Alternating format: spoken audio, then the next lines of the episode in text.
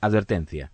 El siguiente podcast puede contener lenguaje soez y ofensivo, así como referencias a humor negro, xenofobia, racismo, misoginia, homofobia, machismo, necrofilia, zoofilia, coprofagia, pedofilia y política en general. Se recomienda a los oyentes que sean sensibles a esta clase de humor que se abstengan de escuchar este segmento. Si a pesar de estas advertencias deciden seguir escuchando, ajo y agua.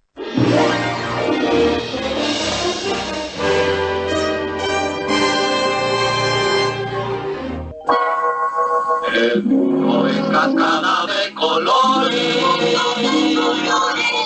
mágico mundo de colores.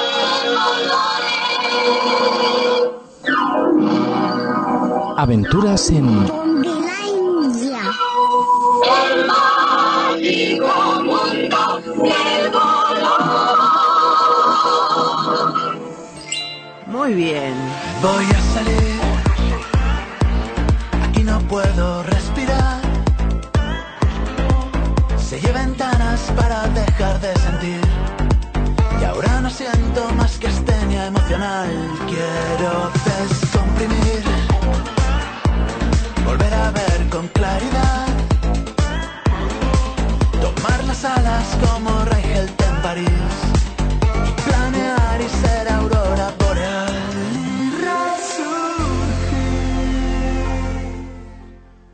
Buenas tardes, muy buenos días, muy buenas noches. Empezamos otro programa de aventuras en Pompilandia y esto sí que es un resurgir porque nosotros como siempre somos muy honestos y vamos a decir que la semana pasada, pues por temas técnicos, temas técnicos informáticos, uy, que, que cómo grito, madre mía, por temas técnicos informáticos, pues Aventuras en Pompilandia no se pudo grabar, pero volveremos, volver, siempre volvemos, somos como Terminator y hemos vuelto esta semana con el mismo material que teníamos la semana pasada, porque aquí todo se recicla, porque nosotros somos como Ecoembes, y esto es Aventuras en Pompilandia, otra vez más con público. Javi Bowles, muy buenos días. Buenas tardes, buenas noches, buenos días, buenas... ¡Oh, crup! ¡Te comías! Pues estamos aquí en nuestro capítulo número 46. 46. Vale, número efectivamente, 46 Como con los que vas a cumplir tú, ma. Perdón, lo vas a cumplir tú primero, bonita. Eh, número 46 va a ser un capítulo, pues mira, de reciclaje, porque no pudimos hacer en el capítulo anterior lo que quisimos. Sí. Y tenemos público. Esta vez no ha venido Paola, No. pero esta vez se ha dividido por dos. Dos mujeres empoderadas, además. A ver, porque tenemos más público que Paola. Parece Sí, que no, pero sí, sí que sí. Están aquí obligadas, pero pronto se engancharán. ¿Las, ¿Las presentamos o las dejamos en el anonimato? Hombre, ¿Qué te han dicho? las presentamos. Bueno, hay una que está diciendo que no, que la estoy viendo con el rabillo del ojo. ¿Qué porque... ojo? No, con el rabillo. Ah. La estoy viendo con el rabillo. No sé si con el rabillo del ojo o con el ojo del rabillo. Oh, girl, love that. Pues mira, tenemos aquí, podéis reíros todo lo que queráis, ¿eh? Sí, sí, tenemos sí. aquí O a no, doña, igual no les hacen ni puta gracia. a doña no. Inmaculada, ¿de acuerdo? Profesora, mujer empoderada. Vale. Y tenemos aquí eh, a la Gilina, también llamada Elena, pero acá con... Eh, a no. Acá Lenny, que es como todo el mundo la conoce, otra mujer empoderada y que ella nos viene además de Estados Unidos. O sea, fíjate hasta dónde llega Pompilandia. Qué maravilla, pues las vamos a aplaudir por haber venido, por haber hecho Bienvenidas, podéis decir hola, ¿eh? Que además sean. O sea, e- es más, se ha venido de Estados Unidos específicamente para. Sí, no, para no ha venido, no ha venido a ver a su familia No, no, a Barcelona durante cuatro semanas. Ha venido En- solo a esto. es más, se están enterando ahora mismo que ella está aquí, su Exacto. familia, a través de aventuras en Pompilandia. Esto no se lo pasó a su madre, que yo la amo y la adoro, ¿de acuerdo? Elena, que es la mejor amiga de mi madre, era la mejor amiga de mi madre. No se lo paso porque a la mujer se me va a escandalizar, pero si no, vamos, le pasaba el programa. Bueno, pues le vamos a decir a Elena que si quiere escuchar este programa, lo que tiene que hacer es sintonizarnos a través de internet, a través de nuestro blog, que es, Es aventurasenpompilandia.blogspot.com Me encanta ese momento blogspot como Mariah Carey. Got me feeling. Pues además de escucharnos a través de nuestro blog, también, también podéis eh, interactuar con nosotros en redes sociales a través de nuestra red social por antonomasia, que no se llama antonomasia, sino que se llama Instagram. Ah, pensaba que era red social, que es Pompilandia Podcast, ¿de acuerdo? Ahí es donde colgamos pues nuestros podcasts, ahí Y os informamos, chorradas. os informamos, por ejemplo, cuando se nos estropea todo. Por cierto, tenéis muchas felicitaciones de cumpleaños, ¿Ah, porque sí? hay que decir que don Federico ha cumplido 40 y uno, y uno, Sí, eh, 41. hace Lo un par de pasa es que días. yo sigo diciendo que como el año pasado mm, No no, no contó, no contó el año pasado, no cuenta, yo he decidido que iba a volver a cumplir 40.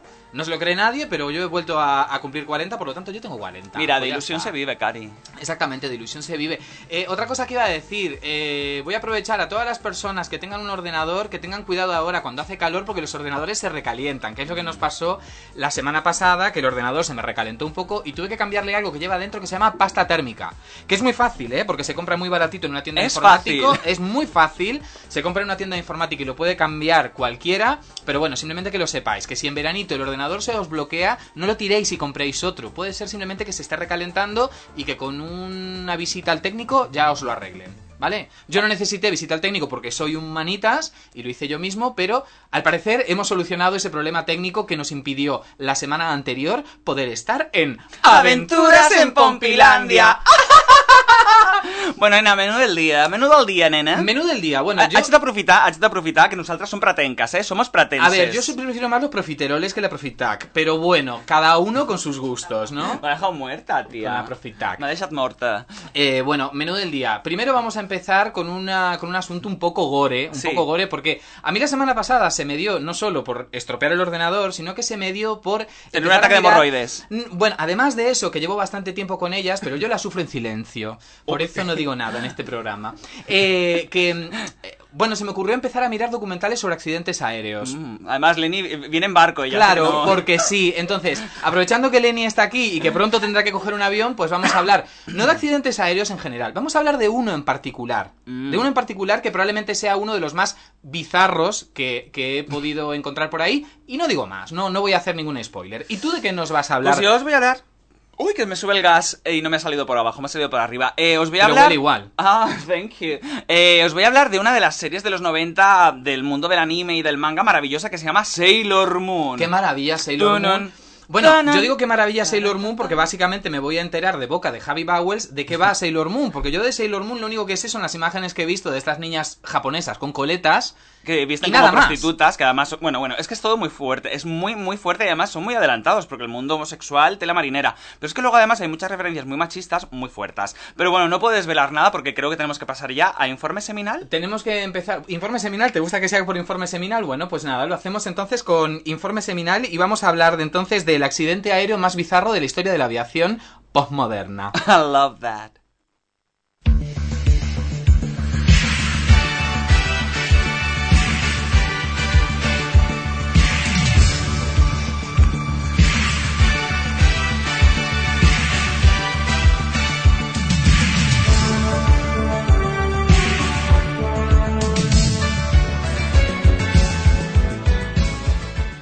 Bueno, ya sabéis que en informe seminal, pues lo que hacemos es analizar una. ¿Analizar? a- a- analizar alguna. Bueno, algún acontecimiento de la realidad. En este caso no es otra vez la misma historia, porque no podemos, no podemos considerar que sea un- una cuestión tan como histórica, es más como una anécdota de la aviación. Sí que es cierto que tuvimos un programa especial hace años, ah, bueno, hace meses, ah, que se llamaba Aterriza como perras. Sí. Eh, en este caso, esto no es una Aterriza como perras 2, sino simplemente es que, bueno, mm, una catástrofe Claro, porque, interesante. a ver, ¿qué ocurre? Aterriza como perras eh, era en honor a los hermanos Zucker, Zuckerberg. Zucker Abrahams, que eran los directores de estas maravillosas películas de, de spoof movies, entre ellas Aterriza como puedas, pero en este caso hablamos de algo que se parece mucho a Aterriza como puedas, pero que es real, es real como la vida Ay, misma, me ¿vale? gusta, me gusta. Nos vamos a remontar. Ajá. ¿Quieres que nos remontemos? Ojalá me remontara alguien. Venga, nos remontamos. ¿A vosotros cuánto hace que nos remontan? ¡Qué hijo de puta! El 10, el 10 de junio de 1990 no significa que esa fecha es desde la que nos remontan, sino que fue la fecha en la que el vuelo 5390 de British Airways despegaría desde Birmingham, Oh, ¿cómo? Birmingham en el Reino Unido con destino a Málaga en España. Porque siempre tiene que estar España por ahí. Siempre tiene que estar España en el medio. ¿Qué le ocurrió? Pues sufrió un desprendimiento del parabrisas izquierdo a 5.000 metros de altitud. ¿Vale? ¿Y qué es lo que pasó? Pues que esta es la parte más bizarra del accidente. Se nos voló el capitán por la ventana. O sea, el piloto, el capitán, el piloto se nos voló por la ventana. Pero vamos, vamos a ir parte por parte. El personal de, manteni- el personal de mantenimiento, ¿vale? En, en- en- en Birmingham. Eh, claro, cuando, cuando aterrizó el avión, en el último viaje, antes de que se nos volara el piloto, le dijeron, oye chato, que tenemos que cambiar los tornillos de la ventana, que están ahí un poco como que bailongos, ¿vale? Y necesitamos cambiarlos. Y Estaba ya- haciendo San Vito. Estaban haciendo el San Vito. Entonces, ya sabes que eh, tú que has trabajado en un aeropuerto, querido Mm. Javi Bowles, tú sabes perfectamente que los horarios están como muy, muy, muy justos. Sí, por los slots. Exactamente, por las slats, que son las putas en No, inglés, las ¿vale? slats somos, somos nosotras. Somos nosotras. Entonces, claro, esta gente, los técnicos de mantenimiento, tienen que trabajar a toda velocidad y Sí. muchas veces a altas horas de la madrugada para asegurarse de que a primera hora de la mañana el avión salga en condiciones. Bien pagados, ¿eh? Por eso. Bueno, también es cierto. Está bien pagado. Están bien pagados. Pues resulta que el técnico de mantenimiento, como a las 2 de la mañana, le aparcan un avión en el garaje y le dicen, oye, que tenemos que cambiar los tornillitos de la ventanuca del eh, piloto porque están un poquito haciendo el baile de San Vito. Entonces el piloto, el piloto, el técnico, como tenía mucha prisa, no se remitió a los manuales del avión, sino que simplemente lo que hizo, hizo más o menos lo que haríamos todos nosotros. Sacó los tornillos que estaban, se fue a una cajita, buscó los que fueran iguales, y lo y vol- los cambió. Muy bien. Ok. y volvió Hasta a que todo. Hasta aquí todo, todo. Lo que pasa es que lo que no se dio cuenta es que esos tornillos estaban ya mal puestos antes. Y no eran ni del largo ni del diámetro necesario para sujetar la ventana. ¿Vale? Lo que pasa es que hasta ese momento, pues, habían corrido con suerte y no había pasado nada. Es muy curioso porque siempre se dice que el tamaño no importa, ni lo Ah. largo, ni lo ancho, pero en este caso sí.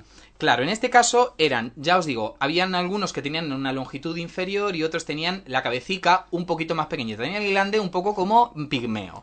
Ay. Eso fue lo que pasó. Además tenía una particularidad este avión. Eh, muchos aviones, la ventana realmente, digamos, es la ventana es más grande que el marco, pero está puesta desde dentro, de forma de que cuando el avión se presuriza, la presión empuja la ventana hacia afuera y es una forma de sostenerla en su sitio. Pero este avión tenía una particularidad y es que la ventana iba sujeta desde fuera.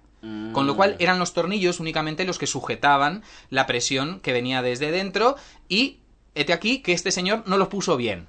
Entre que tenía sueño, entre que hacía mucha oscuridad, que hacía mucho frío. ¿Era español la persona que lo puso? No lo sabemos, no lo sabemos. Ahí puede ser que también. No lo sabemos. El tema es, bueno, sale el, el avión del hangar, nadie detecta nada extraño y se va al aeropuerto para volar. El capitán era don Timothy Tim Lancaster de 42 años. Tim Lancaster.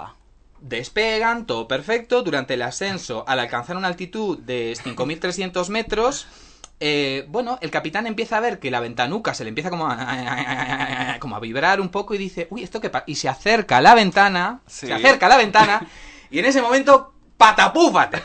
Se desprenden los tornillos, Y- se produce una despresurización explosiva de la cabina. Una buena succión. La ventana sale volando, la puerta de la cabina explota hacia adentro, dando contra los mandos, y el capitán se vuela por la ventana. Él dijo, hasta que hemos llegado. El capitán se vuela por la ventana. Para que tengáis una idea de la presión que soporta esta ventana, para que os hagáis una idea, imaginaros una ventana de una habitación mm, pequeña, una habitación mediana, imaginaros que la ponéis en una entre dos mesas y encima le ponéis un caballo, ¿vale? Esa es más o menos la presión que soporta una ventana, con lo cual explota y el piloto sale volando por la O sea, ventana. entiendo que no llevaba el cinturón puesto. Porque ellos llevan unos cinturones. Llevan unos cinturones. Lo que pasa es que como acababan de despegar y este hombre vio que la ventana vibraba un poco, yo creo que se debe haber descalzado el cinturón. Dijo, me voy a arrimar un poco, a ver dónde sale este airecico, este ruidico, de dónde es. A ver, escucha, escucha, escucha. Cucha, cucha, y, lo- ¡bum! y de pronto salió volando por la ventana. Bueno, ¿qué ocurre? Tenemos, tenemos digamos que el, el- el piloto dentro de lo malo tiene algo de suerte porque sus pies se atascan en el mando este que uno Oh tira, tira para atrás y para arriba. ¿vale? O sea, que él estaba pilotando con los pies. Estaba pilotando básicamente con los pies porque se queda enganchado con los pies, su cuerpo sale por la ventana. Imaginaros más o menos que el, el avión a esas alturas está volando a unos 700-800 kilómetros por hora, con lo cual el viento le arranca la camiseta y tenemos al, al piloto. ¿Esto es en serio? Sí, sí, sí. El piloto medio cuerpo por la ventana, em, casi en pelota, solamente con pantalones, ondeando como si fuese una bandera gay el día del orgullo, de una forma un poco horrible. Pero, pero estaba vivo todavía. Esa, esa es la pregunta del millón. Esa es la pregunta del millón. Boom. Alastair Hutchinson, que era el copiloto, toma los mandos, porque claro, además que ocurre, el piloto cuando los pies se le traban contra los mandos, el avión empieza a caer en picado, porque claro, mm, los mandos se tiran hacia adelante y el avión empieza a caer en picado. Alastair Hutchinson, pobre hombre, coge los mandos, mientras Nigel Olgen, que era el, el primer auxiliar de vuelo, supongo que estaba allí, pues sujeta las piernas del capitán para que no se le salga volando. Porque ¿qué ocurre? El miedo que tenían estos dos no era tanto que, ay, se nos muere el capitán. Es que si el cuerpo del capitán sale volando, las turbinas van a succionarlo y no solamente lo van a hacer papilla, sino que las turbinas se van a hacer papilla Y no contamos el cuento. Ni las 87, ni los 87 pasajeros que llevamos, ni todos nosotros que estamos aquí dentro. ¿Y qué le dicen es luego a su mujer? Sujetar al capitán que se nos vuela y se nos mete en una turbina y aquí la liamos parda. Y aquí la liamos parda. Eh, bueno, el, el tema es que el pobre Nigel Olsen eh, tuvo que ser relevado luego porque, claro, imaginaros lo siguiente, ellos estaban a 5.000 metros de altitud. A esa altitud el aire está a 17 grados bajo cero. Ah, qué bien, qué fresquito. 17 grados bajo cero. A todo esto, el cuerpo del capitán dando todo vueltas. Nigel Olsen, sujetándolo de las piernas, se dislocó los hombros de la fuerza que tenía que hacer para que no se volara el pobre capitán y además con quemaduras de frío en la cara porque le estaba dando todo el airecito. Yo creo que el capitán estaba muerto. Cuando tú te vas a Valencia, por ejemplo, dices, mira, yo saco la ventana para que me dé el airecito, pero imagínate si estuvieras a 17 grados bajo cero. No. No, sé. no es, no es bueno. No sé, yo no sé. No es bueno. A todo esto, el copiloto llamando a la torre de control para que les habilitaran un aeropuerto para aterrizaje de emergencia. Les habilitan el, el aeropuerto de Southampton, ¿vale? Sí. Entonces con eso tienen unos 20 minutos de vuelo más o menos. Claro, el controlador de vuelo, el controlador de la, de la torre de control, lo que cuenta es que eh, él se pensaba que debido a la falta de oxígeno, los, los pilotos estaban alucinando, porque cuando le dijeron, cuando él le preguntó cuál es la emergencia, le respondieron, es que se nos ha volado el piloto por la ventana. Claro, entonces el, el señor dijo, ¿me puedes repetir, por favor? Que se nos ha volado el piloto por la ventana, claro. Y entonces el hombre dijo, debe ser que les falta oxígeno, les debe haber, se les debe haber volado una cartera o algo por el estilo. O sea, no, no me lo puedo creer.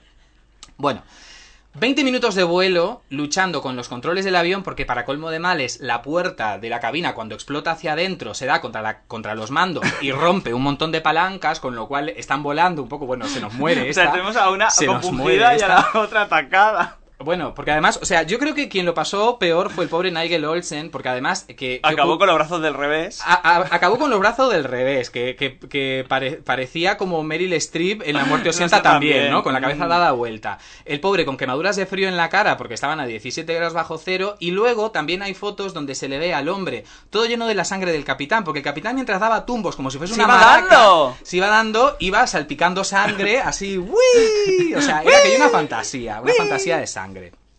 20 minutos tardó eh, esta gente en aterrizar al copiloto. eh, lo han condecorado como un héroe porque luego de una semejante situación logró aterrizar en el aeropuerto de Y Southampton. cogió la baja, supongo, ¿no? Logró aterrizar en, el- en Southampton 20 minutos más tarde.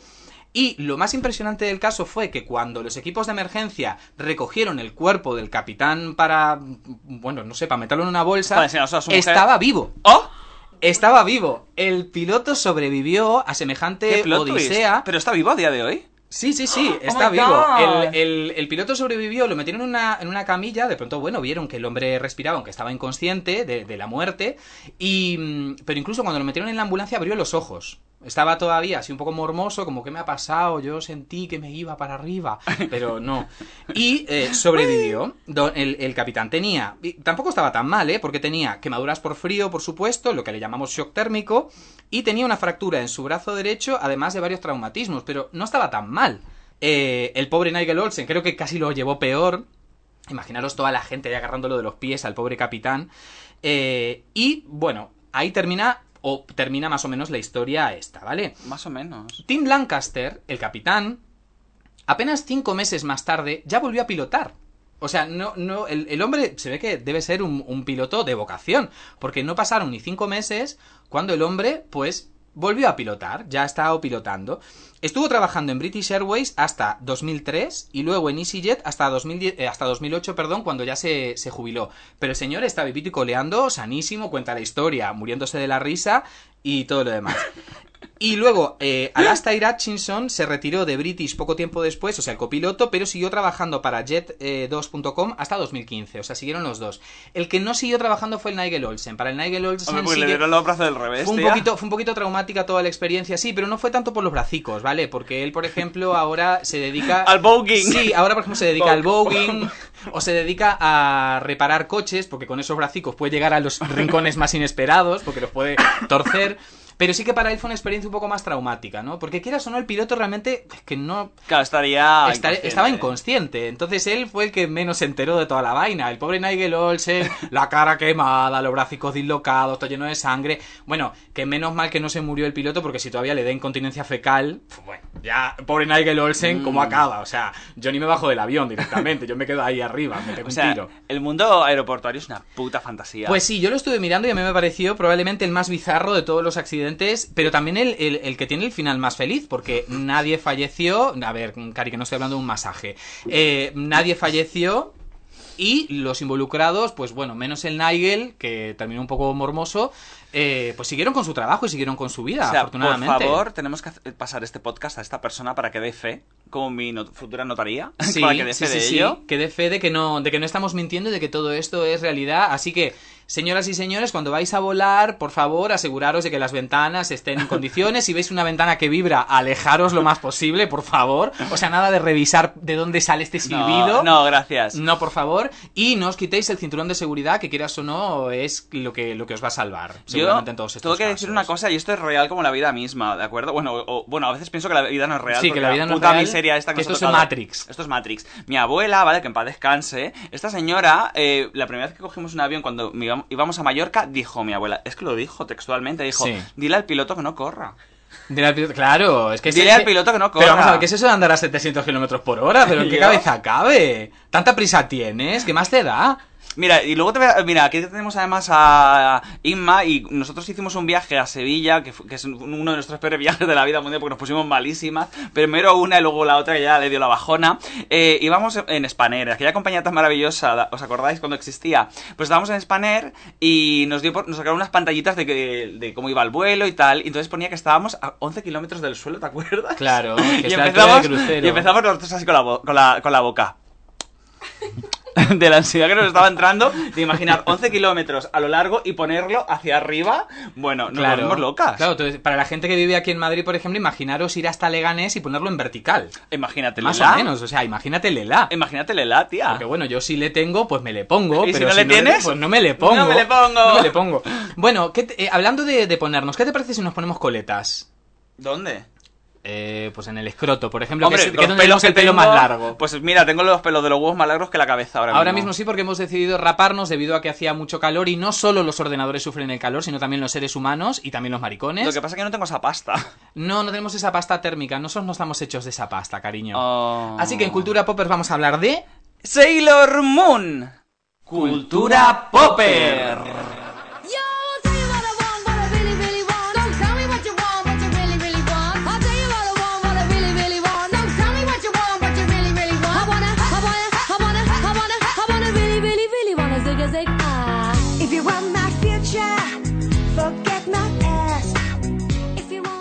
Bueno, pues entonces, Javi Bowles. Uh, Las girl. chicas con coletas esta, las Sailor Moon, ¿quiénes son? Porque yo me, yo me iba a decir me considero, no, no es que me considere, es que me confieso un absoluto ignorante. A mí con todo lo que me gusta, la cultura japonesa, de Sailor Moon no sé absolutamente nada. Creo que sé más de los Power Rangers. Pues que mira, a mí la. Sailor Moon me parece una serie que yo veía cuando era pequeñito como muy marica. Luego he coincidido que muchos maricas les gusta muchísimo. Y Sailor que- Moon y los Caballeros del Zodíaco, Sí, ¿no? lo Yo que creo pasa- Saint Seiya. Sí, los insella, esto- los insilla. Los insillas. Como la María Isabel está de antes, muerta que que se Bueno, que es pues la Sailor Moon o Pretty Sol Pretty Soldier Sailor Moon nace de la mano de Naoko Takeuchi en 1991 como publicación escrita e ilustrada en la revista Nakayoshi, que significa amigas íntimas. Nakayoshi. Tía, tú y yo somos la Nakayoshi. Nosotros somos la Nakayoshi. Tú eres la Naka, yo soy la, La Yoshi. Yoshi. Tú eres la Naka y la- yo soy la Yoshi. Bueno, no, no, yo soy la Naka y tú eres la Yoshi. Vale. Vale. Bueno, pues este ma- manga, es porque esto era un manga, ¿vale? Adquiere una gran popula- popularidad. Bueno, a ver, a ver, tranquilo, dale Vale. suave, dale suave que si no, no te salen las palabras. Ay, este manga adquiere gran popularidad Ah, en mejor. Japón porque vuelve a poner de moda lo que es el subgénero este, ¿vale? De las chicas mágicas que tienen como así poderes y que tienen como elementos sentai, que es un término japonés que significa fuerza de ataque. Que yo me quedé Toma como muy... Sentai. Eh, y, y muy- y curiosamente... Es raro que para ser que están sin silla tengan un Sentai. ¿Verdad que sí, tía? Y- y- o, o un, ¿cómo se llama? Un bonsai también podrían tener ellas. En el jardín seguro que tenían alguno. Seguro. Bueno, la cosa es que esto, esta serie que estaba hecha un poco para chicas, ¿vale? Eh, cogió como mucha, mucha popularidad también entre los chicos, lo que provocó que fuera como algo masivo. Bueno, el manga de Sailor Moon eh, va desde el año 91 hasta el año 97 y tiene 18 volúmenes, que esto se llama Tonkobon en japonés. Tonkobon. Vale. Ellos son así. Bueno, el anime, ¿vale? El anime, que es la serie, nace a la par que el manga, es decir, se estrena un año después. Entonces, eh, si el. eh, si el manga es en el 91, 92. el 92 es el anime. Y la serie fue emitida en 42 países y en, en 42 idiomas su primera temporada. Y en su momento era la serie japonesa o la serie del mundo más, eh, ¿cómo se dice?, más traducida. Ajá. ¿Vale? Esto me pareció Mira muy curioso. Bueno, ¿de qué va esta mierda? a ver. ¿De, qué va esto? Porque estas niñas son muy mágicas, mira, pero habrá un antagonista. Sí, ¿no? sí, sí, sí. Aquí, mira, la música era.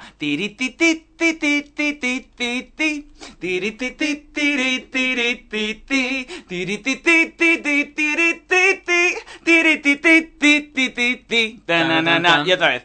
Bueno, pero no volvemos. Bueno, esto va de que el bueno, aquí hay una fantasía con los nombres que te vas a quedar loca, ¿eh?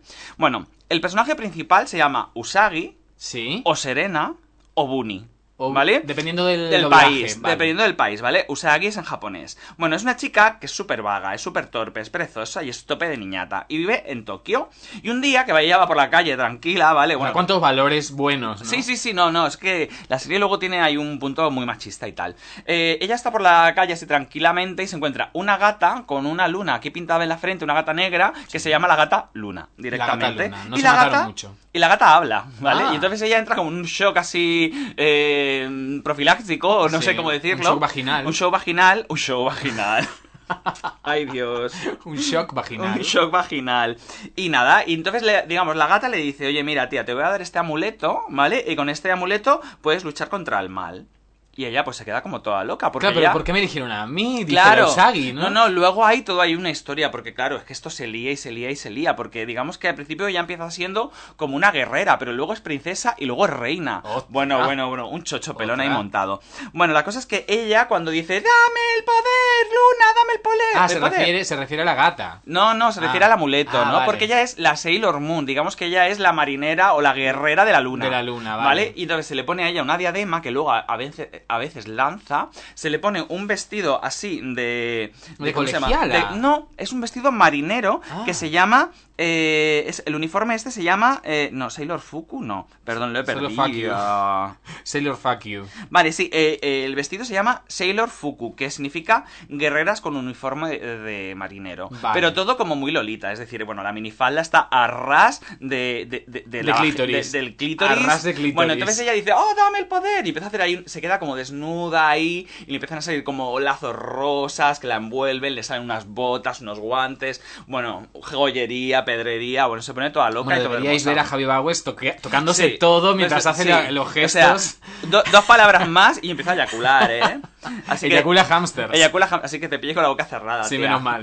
Al menos esta vez. Sí. Boom. Entonces, nada, pues la- esto, de esto va. Entonces, digamos que ella tiene que luchar contra el mal. Pero la, la gata esta de mierda le dice, oye, mira, Bunny o Serena o, O Usagi, Usagi. que tienes que buscar a cuatro amigas que son como tú. Sí, porque no puedes. O sea, esto de luchar contra el mal, vos Sola, solita, negativo. no, no negativo. Bueno, entonces ella cuando se pone a luchar contra el mal, porque además todos los capítulos son iguales, hay, una, hay, hay un ente espacial, porque es como entes espa- espaciales que suelen ser mujeres, ¿vale? Y llega a la Tierra en plan de, oh, voy a causar pesadillas en la gente, o oh, voy a hacer que la gente no hable, oh, voy a hacer que no haya luz de sol. Bueno, estos son los problemas que tienen Ya, ahí en son los problemas que tienen en Japón. Sí, y entonces, digamos que la, que la Bunny, pues nada, siempre que lucha contra el personaje de turno, eh, siempre se encuentra con un tío, ¿vale? Que esto es mm, mucha fantasía, ¿vale? Que se llama Tuxedo Max. Ma- Mask, ¿vale? De máscara, pero no de macho. No de macho. Entonces- Tuxedo Mask por más. Y entonces este le ayuda, ¿vale? Y el tal Tuxedo Mask y ella cuando se ven, se, vamos, que se les ponen los genitales como turgentitos, ¿vale? Como que hace... ¿Vale? Se ponen cachondos, pero es como que, bueno, él Como va el sonido vestido- que hace cuando, por ejemplo, metes dos dedos dentro de un yogur. Yo nunca he hecho eso. Vale. ¿Vale? Y entonces, bueno, ellos se encuentran, él siempre acaba ayudándole, pero él es como un guerrero, pero que va vestido de, de- de caballero de los, como del siglo XVIII en el Reino Unido. Ay, raro, porque taxido significa traje, es un traje. de- Ah, pues mira. Sí, pero... Y entonces él mata lanzando rosas. O sea, si puede ser más maricón. No sí. se, da- se da el PSOE. Será del, Ah, es no, del son PSOE. claveles. Vale. No, no. Es una rosa, Es una sí, rosa, es es una del rosa. PSOE, es del PSOE. Y entonces ella, digamos que es como, ay, cómo me gustas, no sé qué. Pero luego a la vez, fíjate tú, porque a ellos no sé, cuando van de calle no se identifican. Ajá. Pero claro, ella solo lleva una diadema en la cabeza y él lleva una máscara, pero no y se ya no se identifica como, como Clark Kent, ¿no? Que Exacto. de pronto se quita las gafas y ya no lo Y reconoce es como, nadie. oh, ¿tú quién eres? Claro, O sea, ¿tú quién pero eres? además le pasa en el Superman. instante, ¿Tú quién eres? ¿sabes? ¿Tú quién eres, pedazo puta? Quitapón, quitapón. Y lo quita y tú, ¡oh! ¿Quién es? ¡Ay, hola! Claro. Así es. Bueno, la cosa es que ella tiene que encontrar a sus amigas, ¿vale? Amiguis. Imagínate que Almeida se quita las gafas y ya no lo y, reconocemos. y decimos, Rodrigo. Claro. Bueno, un beso a Rodrigo, por cierto. Eh, entonces, en las primeras temporadas, ¿vale? Digamos que en la primera ella se encuentra con su- unas amigas que están la Sailor Mercury, que es como la empollona, la Sailor Marte, que es como la tía súper recta, ¿sabes? Como que le mete mucha caña además al personaje principal. Sí. Que Sailor Marte va de color rojo y era mi favorita. Luego está Sailor Júpiter, que también es como así como más deportista, es un poco como Mel. Como sí. Sportist Spice. Y luego está la Sailor Naranja, que es la Sailor Venus, ¿vale? Que esta es como que quiere ser actriz. Ah. Bueno, esto es la primera temporada. Luego ya la cosa se retuerce un poco más, porque en la- a partir de la segunda o tercera temporada aparece de la nada el personaje de Chibiusa. ¿Quién es Chibiusa? Pues Chibiusa es una niña, ¿vale? Con el pelo rosa, que también, que tiene como el poder así de, de la luna. Es, es como la hija de la personaje principal que viene del futuro. Ah. ¿Cómo te quedas? ¿Cómo me quedo? O sea, mmm. Vale, y es la hija que tiene eh, Bunny o Con- Serena con Usagi Tuxedo. con Tuxedo más, Claro. ¿vale? Que A luego te viene su nombre. A pesar de que ellos, eh, a pesar de que ellos cuando están de calle ni se ni se ven, ni se ni no les no se hacen tiling ninguno, Pero luego se enamoran. pero está claro que algo pasó porque si no, Sí. no, una hija no te viene No, del futuro. Un, sí, pa- no, un ¿eh? par de eh, nada, un par de capítulos más adelante se enamoran y empiezan a salir, Ah, ¿vale? Y entonces viene la niña esta del futuro, pues tipo la lejía de Neutrex. Eso te iba a pues, decir como la de. Neutrex. Y entonces viene la Chibiusa, y entonces digamos que Bunny en su casa cuida a Chibiusa, ¿vale? Y, y, y Chibiusa y ella se pelean por el amor de Tuxedo Mask. Pero, Bunny padre. le dice, pero es que es tu padre. Y la otra, pero no te, a mí no me hace caso. Es, bueno, es todo como muy, muy rocambolesco, ¿vale? Bueno, luego vienen unas temporadas así más finales, ¿vale? Porque, bueno, aquí se monta a los chochos pelones. Que si Serena Bunny Usagi, o el personaje este principal, pasa de guerrera, luego pasa a princesa, luego pasa a reina, Reina. como he comentado. Pero es que las otras Sailors, estas que os he dicho, estas que son las principales, también. Pero la cosa se empieza a liar ya cuando empiezan a meter más Sailor, es decir, más guerreras. Pues aparece la de Saturno, que es Lila, la lesbiana que hay una lesbiana que es de Urano y que lleva como azul y amarillo el trajecito. Ajá. Luego está eh, Sailor Plutón, que va como de verde negro. Y luego está Sailor Neptuno, que va de turquesa. Y es novia de la Sailor Urano.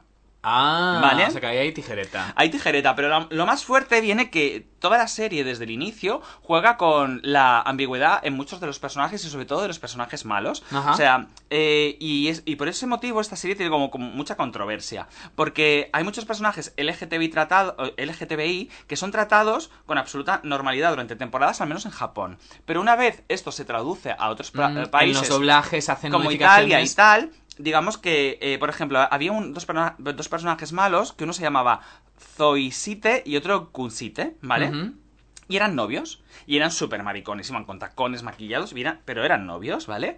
Y entonces en las televisiones, como por ejemplo en Italia, decían que eran tío y, y- y- y sobrino. Ajá. Y yo pensaba, pues no será peor. Claro, es que no será peor. Es que mira, te voy a contar una anécdota al respecto. A veces la censura termina haciendo cosas peores de las que, de las que son.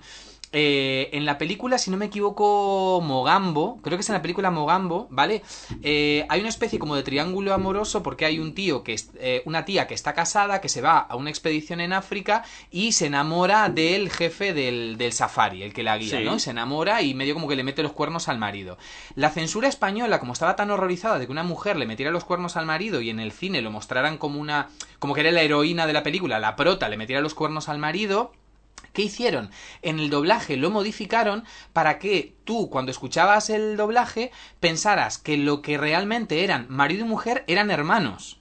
Eran Ah. hermanos. Pero claro, luego decían, es que realmente en e- en el doblaje incluso, al intentar censurarlo, lo dejaban peor que antes, porque tú luego veías eh, escenas, cama. claro, escenas en las que los supuestos hermanos se daban besos, estaban en la cama y hablaban como que realmente compartían una vida y una familia juntos, y realmente lo que estabas diciendo es que no solo habían cuernos, sino que había incesto. Claro. Además, entonces es esta cosa tan absurda de que por intentar censurar una cosa terminas dando una idea aún peor de la que querías censurar. Pues esto eh, con la serie pasa constantemente. Hay un momento en una temporada que aparecen tres Starlights, que no acabo de encontrarle mucho el rollo, que, eh, que son eh, son hombres, ¿vale? Que cuando se convierten en Sailor Moon, o sea, en guerreras, se convierten en mujeres. Ajá. Bueno, pues directamente Italia dijo que eran personajes distintos.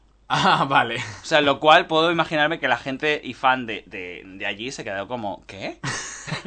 ¿Qué? ¿Se llevan hasta la misma ropa? Luego No, hay un malo, ¿vale? Que esto lo vi, porque hace poco vi la película esta que pusieron en Netflix de Sailor Moon, que se llama Ojo de Pez, ¿vale? Esto- bueno, pero Ah, este... que, es, que es esa famosa posición de cuando tú estás eh, teniendo sexo con una persona y esa persona está detrás de ti y tú giras la cabeza para mirarle y solo se te ve un ojo desde atrás. ¿En serio se llama esa así es por la eso? famosa, la famosa ojo de pez. Yo no lo he hecho nunca, ¿tú? Mm, mirar hacia atrás, no, porque a veces es que no quieres ni mirar. Ah, joder, tía, qué chungo tú. Joder, es que hay un momento en la edad en la que, eh, digamos, quedas con la luz apagada. Dices, mira, no, no quiero ni mirar, no quiero ni mirar. Por favor, virgencita, virgencita. Bueno, pues el tal ojo de pez este es súper mega malo, ¿vale? Pues claro, ¿qué pasó? Que cuando llegó a muchos países dij- dijeron, este es muy maricón, ¿qué vamos a hacer? Pues se convierte en mujer. Ah, Y es una ya mujer. está. A pesar que tiene un bigotazo. A pesar Decimos de- que es portuguesa. Es portuguesa. Es como yo cuando voy de, de maricón. Ay, de draga. Que traga. Pues luego está la Sailor Urano, que es en el instituto, ¿vale? Digamos que es la típica tía... O sea, mira, ¿eh? La típica tía que juega al, que juega al voleibol y que todas las chicas del, instituto están enamoradas de ella. Ole. ¿Verdad que es típico? Ole, es muy yo no lo he visto típico, ¿eh? nunca. Es muy típico. Bueno, pues la cosa es que parece un tío porque va con el pelito cortito tal y cual, así con un cuerpo muy atlético y todas las tías cuando lo ven se le pone el... Se eh, pone el pussy Se le pone al el clipper, vivo. el clipper de fresa, se les pone tía como un flan. Y entonces, eh, nada, pues... Y, y este, que es la Urano, está saliendo con Neptuno. Que en inglés es Uranus, que también, tiene, que Uranus, también tiene su también cosa. tiene lo suyo, ¿no? Que habían puesto el- la, maricón, la bollera Le como Uranus. ¿vale? Y está saliendo a la vez con Sailor Neptuno. Ajá. ¿Vale? Y estas tienen una hija que viene de otro Del momento, futuro, de otro momento futuro Neutrex, o pasado, que porque se llama bueno, Neutrex. es que la serie no tiene ningún tipo de dónde son. Además es muy curioso porque esta serie, cada vez que ocurre algo, los personajes lo tienen que explicar. Ah, sí, Es muy que, fuerte. Si, es que si no es imposible de entender. Y yo pensaba, digo, pero ¿por qué el guion es la explicación de lo que está ocurriendo? Como dijo una amiga nuestra, cada cosa que dicen tiene menos sentido que la anterior. O, bueno, como dice una amiga nuestra, la vida. La vida. Ja. Bueno, la cosa es que es muy fuerte, ¿vale? Eh, la Sailor Saturno esta viene de... porque es la bebé que cuidan, que además crece al ritmo que le da la gana. O sea, tú la tienes dos semanas dándole la teta y a las tres semanas la niña ya corre, habla, tiene pechos... Bueno, bueno, o sea, toda la serie es Es como... que la leche está, la leche, es la leche es buena, Es hombre. buena, ¿eh? Leche de lesbiana... Hombre, esa leche está cargadica. Esa leche está cargada. Luego, el nivel de la hipersexualización de los personajes es increíble, porque, bueno, todos son como muñecas Barbies y más hipersexualizadas. Son como brats llevadas ya al nivel extremo. extremo, lo cual, en la época de los 90, pues es un poco lo que se llevaba, pero claro, a día de hoy yo pienso, los valores, ¿no? Los valores de, de la hipersexualización. Y que esto también, por ejemplo, Ya, lo pero hace tienes, Disney. pero tienes que tener en cuenta que es la cultura japonesa. Es Sí, una historia totalmente sí, sí, sí. diferente. O sea, Pero, pero- de las lolitas es que les vuelve locos y está como muy aceptado. O sea, Ya, nosotros, no. para nosotros es una cosa un poco como dirían la gente que habla en inglés, Estados Unidos o Inglaterra, es un poco cringe, ¿no? Cringe son esas cosas que te dan un poco como de, como de urticaria, ¿no? Te dan como, poco como de medio asquito, medio vergüenza ajena. Este cringe en Japón no existe. Para ellos el rollo de las lolitas es que es, eh, por ejemplo, lo ves en los conciertos de, de música pop japonesa. O sea, hay grupos como las eh, Canary... Canary Girls o algo por el estilo, que es un grupo muy famoso en Japón y que va renovando las integrantes constantemente, o sea que la formación original mm, seguramente ya están todas muertas incluso. la formación original ahora tienen 20. Seguramente. ¿no? Pero bueno, ya no vale. pero es que es eso, o sea, en las Canary Club, Canary Club, perdón, no Canary Girls, en las Canary Club eh, muchas veces hay niñas de 14 años en el grupo cantando, ¿eh? Hay niñas de 14 años y tú ves las imágenes de los conciertos y hay señores de traje y corbata que seguramente son mayores que tú y yo, los dos juntos. Y están ahí haciendo vítores y, y dando chimpos a estas niñas que tienen 14 años. Y tú lo ves y es como, Qué asco. uff, qué cringy. Entonces, claro, toda serie está como muy hipersexualizada, pero claro, es que también Disney, por ejemplo, hipersexualiza a sus personajes. Sí que es cierto que ahora intentan como dul- dulcificar un poco más los rasgos, pero por ejemplo, en el año 95 Pocahontas, Pocahontas es una tiarraca. o sea, Pocahontas, vamos, es que con esa boca, bueno, bueno, bueno. Esa la agarra Sailor Urano, vamos. Y la deja- La, la deja. Y se le riza el pelo a Pocahontas. Bueno, eh, y no el de abajo. Y no el de abajo, porque se lo tenía liso de la aburrida que era. Estaba todo el rato con los, con los vientos. Con el viento, con el viento. La tía tenía un, un calor uterino que estaba todo el rato colores en el viento, en mi es, esto es como cuando chirla". vives en Castilla-La Mancha que dice que el viento te vuelve loco. Bueno, Uh, pues sí. esto es igual. Bueno, y luego eh, pasamos a una cosita que son los valores machistas, ¿no? O sea, es muy fuerte, porque incluso en la última... O sea, digamos que luego se- hizo el Sailor Moon... Esto en el 2000... Mira, es que esto me lo he pasado. ¿Masculino? No, no, no, Ah. no, no.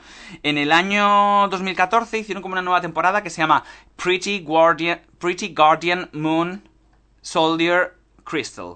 No, Pretty Guardian Sailor Moon Soldier Es que Crystal. le gusta complicarse la vida a los japoneses ¿Vale? con los sí, nombres, sí, sí. ¿eh? Y esto, y claro, o sea que siguen teniendo, incluso del año 2014, en esa temporada que está todo como más renovado, es todo más espectacular y tal. Un rollo súper machista, porque los personajes, todos prácticamente, lo único que, que son femeninos, lo único que quieren en esta vida es ser amadas, casarse, Ya. ser madre de familia. A excepción, bueno, de Urano y Neptuno, pero al fin y al cabo siguen cuidando de un bebé como Claro, ¿sí? claro. Pero a excepción del personaje de Rai, que es la Sailor Marte, que es mi favorita, ¿vale? Que esta lo único que quiere es llevar lo que es el templo familiar. Ajá, claro, bueno, también es otro de estos valores así japoneses de la tradición, la Que familia... normalmente lo llevan los hombres, pero que ella quiere ser la, la, la número uno cuando su padre, porque es un, algo que pasó de abuelo a padre, Claro. y como ella es hija única, pues quiere llevarlo. Y digamos que es la única que tiene esa lucha de soy una mujer, pero quiero llevar el templo este de, de mi familia, aunque yo sea una mujer, la quiero llevar yo sola. Es la única.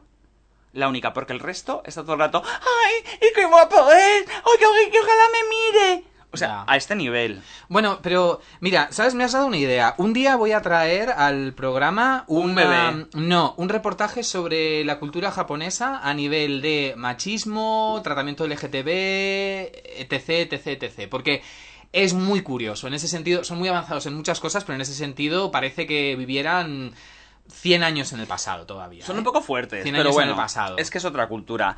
Eh, bueno, os he explicado un poco cómo funciona Sailor Moon. La verdad es que es una maravilla, porque, o sea, es como muy icónico. Pero ahora hay una cosa que a mí me deja la cabeza muy boom, ¿vale? Y es los nombres que se han puesto en diferentes idiomas. Vale, ¿vale? a ver, cuéntanos. cuéntanos, Empezamos por la personaje principal que es Sailor Moon, ¿vale? Que en japonés se llama Usagi, en España se llama Bunny, ¿vale? También se llama Bunny en otros países tipo Italia, Portugal y tal. Se llama Serena para toda Latinoamérica. ¿vale? Y en francés se llama Bunny River. Bunny River. Sí, porque ella se llama Usagi Touchet o, o tu... eh, no O me tu acuerdo. coño. Tu coño, ¿vale? Pero digamos que en Francia han cogido el personaje principal y... no le han puesto apellido. Le han puesto apellido y es River. Vale. Vale. Luego viene Sail- Sailor Mercurio, que esta es la que se ha quedado como más normal. En todos los países es Amy Vale. o Amy, ¿vale? Pero en francés se llama Molly. Mo- Pues los franceses son así, ellos tienen que estar en su propia burbuja. Bueno, y- pero a partir de aquí... Uy, perdón. Ay, ay, ay, ay, que se nos ahoga. Uh, Ella habla tan rápido que se nos ahoga. Bueno, Sailor Venus, ¿vale? Vale. Se llama en verdad Minako. Minako, ¿vale? En España se llama Carola. Ay, Carola. Carola. Qué picor. En Francia se llama Matilda. Matilda. En Italia se llama Marta. Y en Portugal, que aquí ya entra Portugal a darlo todo, se llama Joana. Joana, Bueno, por favor. Sailor Marte. Joanna, I love you. Vale. Vale, uy, ha quedado hasta bien y Sí. todo. Eh, luego está Sailor Marte, ¿vale? Que se llama Rey. En España se llama Rai. En Francia se llama Raya. En Italia se llama Raya. Rea. Rea. Y en Portugal se llama Rita. Rita La que se lo quita. Vale, llegamos a Sailor Júpiter. Se llama Makoto. Makoto. ¿Cómo me gusta ah, Makoto? ah, sí, Makoto me pica el Me gusta escroto. Makoto. En México y en Estados Unidos se llama Lita. Lita. Lita. En España se llama Patricia. ¿Vale? Ajá. En Francia se llama Maxi. Sí. ¿Vale? En Italia se llama Morea. Y en Portugal directamente dicen más sencillo, María. María, o sea, María, O la sea, del es barrio. muy fuerte. Muy de barrio todo. Sí, sí, Sailor Saturno. Se llama Otaru, ¿vale? En España se llama Andrea. Andrea. En Francia se llama Olivia. En Italia se llama Otavia. Y en portugués se llama Octavia. Eh, ¿Cómo era el, el nombre original? Otaru. Otaru. Bueno, digamos que los portugueses y los italianos han buscado un nombre más o menos parecido. Bueno, a mí, lo, a mí lo de Andrea, Patricia, todo Andrea, esto. Bueno, sí. ahora llega Sailor Urano, que es la lésbica. Se llama Hakura, ¿vale? En Estados Unidos se llama Amara. En España se llama Timmy, porque en España era un personaje masculino siempre. Uf, madre mía. madre Yo esto mía. lo, me enteré luego. O sea, no es. En la película sí que es una mujer. Pero se ve que durante la la, serie, en los años decían que era un 90, tío. era un chico que se llamaba Timmy. Mm. Que luego se convertía en una tía. Pues aquí no. Vale. Timmy. En Francia se llama. Que hicieron lo mismo. Frederick. ¡Uy! Mira, era tocayo mío. En Italia hacen lo mismo, que se llama Els, que es un nombre masculino. Ajá. Y en portugués directamente dijeron, pues se va a llamar Akura sin H. Akura, vale. ¿Vale? Dijeron, ok. Pues la dejamos como está. Sailor Neptuno se llama Michiru, ¿vale? Michichi. Y Estados Unidos dijo, Michiru me suena a Michelle, pues le ponemos Michelle, Michelle. ¿vale? En España dijeron, pues le vamos a poner Vicky. Vicky. Y Francia dijo, pues le vamos a poner Milen. vale. Y Italia dijo, pues le vamos a poner Milena. Vale. Y Portugal dijo, pues yo le voy a poner Mariana. Mariana. O sea, O sea, los portugueses es- son muy de barrio. Sí, sí, sí, o sea, mira, Michiru, Michelle, Vicky, Milen, Milena, Mariana. ¿No te parece mucha fantasía? Ya. Bueno, todavía quedan dos, ¿eh? Eh, Sailor Plutón. Se llama Setsuna, ¿vale? En Estados Unidos se llama Trista. En España se llama Raquel. Raquel. En Francia se llama Silvana. Por favor. En Italia se llama como una enfermedad de transmisión sexual chunga Sidia. y en Portugal se llama Susana. O sea, fuerte. ¿Pero qué pasa con la, con la gente que hace los guiones de doblaje? No ¿De dónde entiendo, no lo entiendo. esto? Porque sí que ahora viendo esta última como temporada, ¿vale? Que digamos que las dos películas son de 80 minutos, es decir, son 160 minutos, es como, como ver los capítulos enteros, ¿vale? Ya. Eh, ahí le respetan los, los apellidos Claro. japoneses, pero si luego ves la, la serie de los 90, el- tienen los nombres de Estos Raquel. Bunny, bueno. Raquel. Y entonces, Tuxedo Mask, ¿vale? Que es este tío que se enamora de Bunny, Serena, Usagi, como se llame, porque yo ya no sé ni cómo se llama, ¿vale? En verdad él se llama Mamoru. Claro, en España quedaba un poco raro. Mamoru, ¿vale? Pero entonces en, en México y en Estados Unidos dijeron, pues se va a llamar Darian. Darian. Eh, Ah. Pero en España dijeron, pues nosotros le vamos a poner Armando. Armando Manzanero. Que yo no soporto su nombre, no sé por qué. Ya, es... es un poco de en- telenovela venezolana. Y en Francia dijeron, pues nosotros, si tú le pones Armando, nosotros le vamos a poner Bocto. Ah, vale, perfecto, igualito. ¿Vale? Y Italia dijo, pues sabes una cosa, yo le voy a poner Marcio. Marcio, digamos que los italianos intentan encontrar un nombre parecido en todos los que Sí, estamos que empiece viendo. por la misma letra. Sí, y por Portugal menos. dijo, pues sabes una cosa, yo no me complico. Le vamos a poner Gonza- Gonzalo. O sea, es muy fuerte. Gonzalo. Te digo una cosa, a mí por ejemplo no me extraña que eso pasase a- hace muchos años, por ejemplo, a ver, lo típico. Eh, los sobrinos del Pato Donald, por ejemplo, que no sé aquí en España, pero por lo menos en, en Latinoamérica eran Hugo, Paco y Luis, lo puedo entender, porque, Aquí son, no. porque son personajes de los años 50, entonces se puedo entender que, bueno, en ese momento las culturas eran todas un poco menos globalizadas, entonces si los sobrinos se llamaban Huey, Louis y Dewey, pues venga, Hugo, Paco y Luis, pero ya en los años 90, ya en los años 90 ya hemos avanzado, ya conocemos lo que son los dibujos japoneses, ya hemos visto Heidi, hemos visto Marco, O sea, a mí lo de. vamos mí- a ver. O sea, yo creo que realmente lo de Momoru, Daring, Armando, Bukto, Marcio, Gonzalo es como lo más fuerte. Gonzalo es buenísimo. Gonzalo, o sea, es que es fuertísimo. Y esto es un poco lo que os vengo a contar de Sailor Moon. Voy a empezar a mirar algo de Sailor Sí. Moon. Bueno, aparte Lo único que hemos Moon- visto de Sailor Moon es la veneno. Sailor, Sailor veneno. Moon Veneno. Sailor Moon Eh, Veneno. Sí que es cierto que Sailor Moon ha llegado a un nivel de fantasía, ¿vale? Porque es un nivel de fantasía absoluta que no te extrañe que en algún momento hagan una especie de zona de un parque temático dedicado a ellas. Ya. Eh, que aparte es luego existe la serie en personas. Ajá. ¿Vale? Personajes Existe reales. en personas, personajes reales, eh, muy estilo Power Rangers en personas, bueno, muy horror, pero muy maravilloso, muy, muy, muy japonés. Muy. Luego aparte hay musicales Ajá. de teatro. O sea, es un mundo. O sea, digamos que el mundo Sailor Moon es como un poco el mundo este de la Kitty. Sí, sí, Pues sí. es sí. lo mismo, es como que eso reventó un momento y va viniendo por rachas. Ahora también, ahora vuelve a estar otra vez de moda el mundo Sailor Moon. A mí es un mundo que me gusta, pero sí que me he dado cuenta con el tiempo que me deja un poco dubitativo sobre los Sobre mi que da. sexualidad. No, no, no, no. Sobre mi homosexualidad está clara. Y luego hay una cosa muy fuerte. Yo esta serie la veía antes de ir al colegio en Antena 3, ¿vale? Y recuerdo que yo, claro, cada mañana, yo siempre, aunque tenía el colegio debajo de casa, mi madre me levantaba siempre una hora antes, pues para que desayunara, hiciera pipi, echara caca, ¿vale? Y bueno, todo este rollo. Y entonces eh, veía el capítulo. Y el último capítulo de la temporada, que es un capítulo además muy interesante, que yo lo, he vuelto a ver con los años, que digamos que todas las Sailors se sacrifican por salvar a Bunny, porque Ajá. digamos que hay una mala que, o sea, entonces eran cinco ellas, ¿vale? La Sailor Moon, la Mercurio, la Marte, la Júpiter y la Venus, ¿vale? Y entonces hay una mala que suelta como una especie de sombras que, que ataca a cada una de ellas y que solamente se pueden destruir si ellas se matan. Ajá. Y entonces Rai, claro, ¿qué pasa? Que Sailor Moon tendría que morir. Y si muere, digamos que la mala malísima gana, ¿vale? Y entonces Re- Rai eh, digamos que mata a esta sombra y se sacrifica y se queda muy mal, pero finalmente Bunny dice, claro, dices que la tengo que matar, aunque sé que va a ganar la mala, pero Raid está viva. O sea, está medio ahí, medio, Como medio el muerta, piloto- medio viva, como como el piloto está como el piloto ondeando como bandera cual gay, como bandera cual gay, o sea, Como bueno cual bandera gay. gracias. Y finalmente eh, acaba con la, con la sombra esta de Sailor Moon y Sailor Moon finalmente gana. Bueno, pues cuando Sailor Moon, digamos que va a llegar a la mala malísima, que eso se resume en el capítulo, en la lucha en 30 segundos, se fue la luz. Ay, ay, ay. y no lo pude ver, no qué saber horrible. nunca lo que pasó. Y entonces volvió a los 4 minutos y ya el capítulo estaba acabando. Esto es como el fin de año en, en la televisión de Andalucía, ¿no? Sí, Como cuando en esa región de Marruecos, sí. Bueno, ahora que, ahora que nos hemos hecho un gran documental sobre Sailor Moon, bueno, pues lo que toca es empezar a ver Sailor Moon. Así que en cuanto terminemos este programa, tenemos tarea ya. Hombre, evidentemente. A mí me encantaría verlo. Moon. A ver, sí que podríamos hacer un poco de saltos o buscar cuáles son los mejores capítulos. Ya, Porque vamos, vamos, es que o las primeras temporadas son infumables. siete ¿eh? años, además. Son infumables. Vamos a ver el top, el top 10 de Sailor Moon y a ver si nos penetra. Mm, A ver si nos Yo ya no sé ni lo que es eso.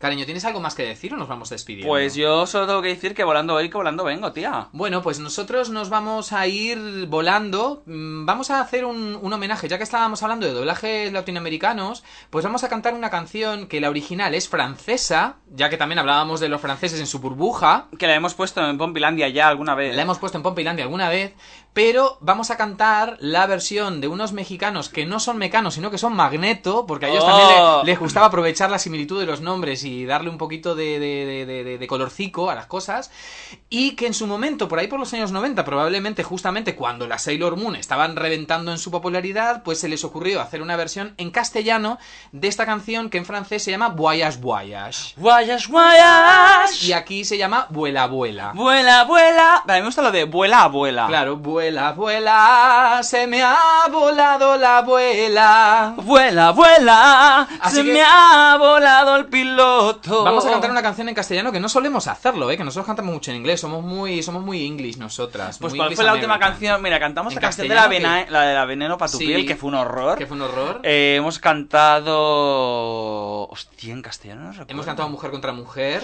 Nada tiene Hemos cantado Libre de. Nino Bravo. Libre. Y la otra, la de Al partir. Sí, un beso y una flor. Y luego tengo alguna. Bueno, hemos cantado Azúcar Moreno. Hemos cantado Azúcar Moreno. ¿Es cierto es? Eh, no cantamos una de Marta Sánchez.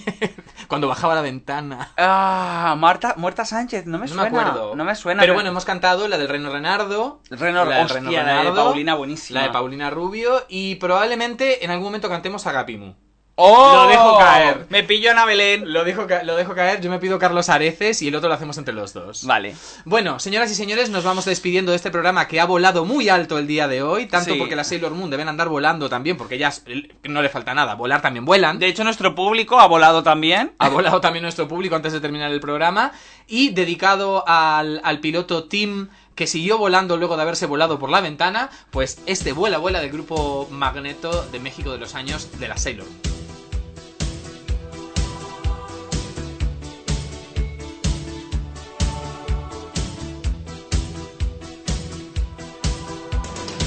Cuando pienses que el amor se ha olvidado de que estás ahí, vuela, vuela con tu imaginación.